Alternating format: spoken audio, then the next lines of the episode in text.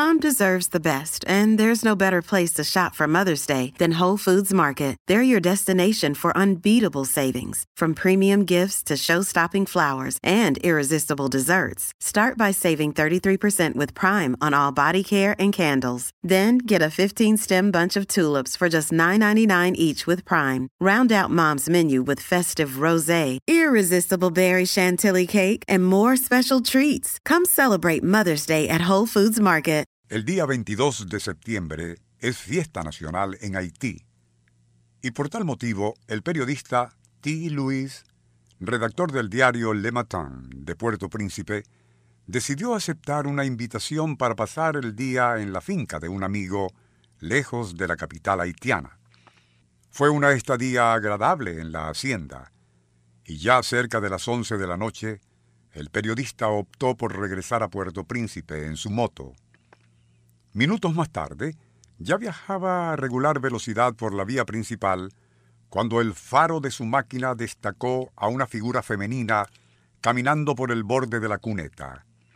Aminorando la marcha, comprobó se trataba de una joven algo atractiva, y se detuvo a preguntarle hacia dónde se dirigía a tan avanzada hora y en aquella obscuridad, a lo que su interlocutora respondió que había salido en búsqueda de ciertas hierbas curativas para su madre enferma, añadiendo que si bien su casa no estaba muy lejos, le agradecería una cola en su moto. T. Louis, atraído por la febril expresión en los ojos de la muchacha, gustosamente aceptó llevarla, imaginando cómo sería una deliciosa aventura erótica al calor de aquella noche haitiana.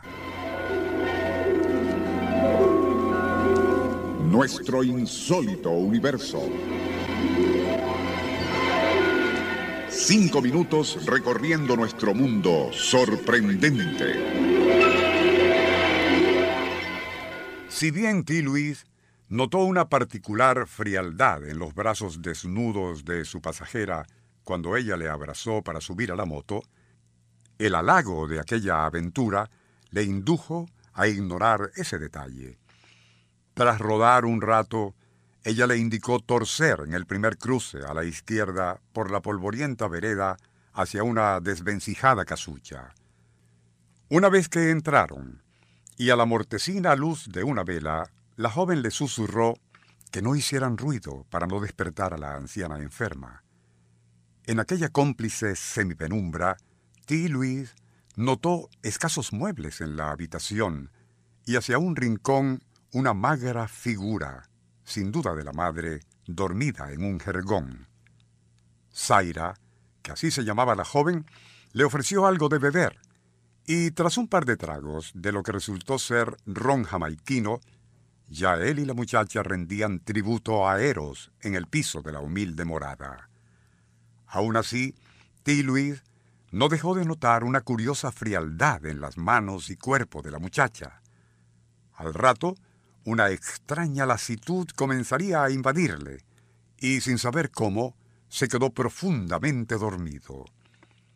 Cuando despertó, ya amanecía, y de inmediato se dio cuenta que no estaba en el piso de la choza, sino sobre una lápida. Al mirar a su alrededor, vio con alivio a su moto, comprobando además que se encontraba en lo que parecía un pequeño y evidentemente antiguo cementerio tras la casucha.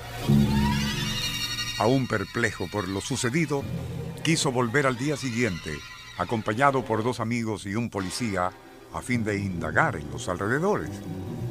Eventualmente se enteraron que la casita había pertenecido a una Hogan, o sacerdotisa del ritual vudú, quien había vivido allí en la primera década del siglo XX con una hija, ambas asesinadas por uno de los amantes de la joven. Pero tanto los amigos de T. Louis como el policía llegaron a la conclusión de que todo aquello no había sido más que una fantasía etílica provocada por exceso del ron jamaiquino. Dándose cuenta de que nadie le iba a creer la verdad de lo sucedido, a ti, Luis, no le quedó más remedio que escribirlo en forma de reportaje con este encabezado. Encuentro erótico con una joven zombie. Fantasía etílica provocada por exceso de ron jamaiquino.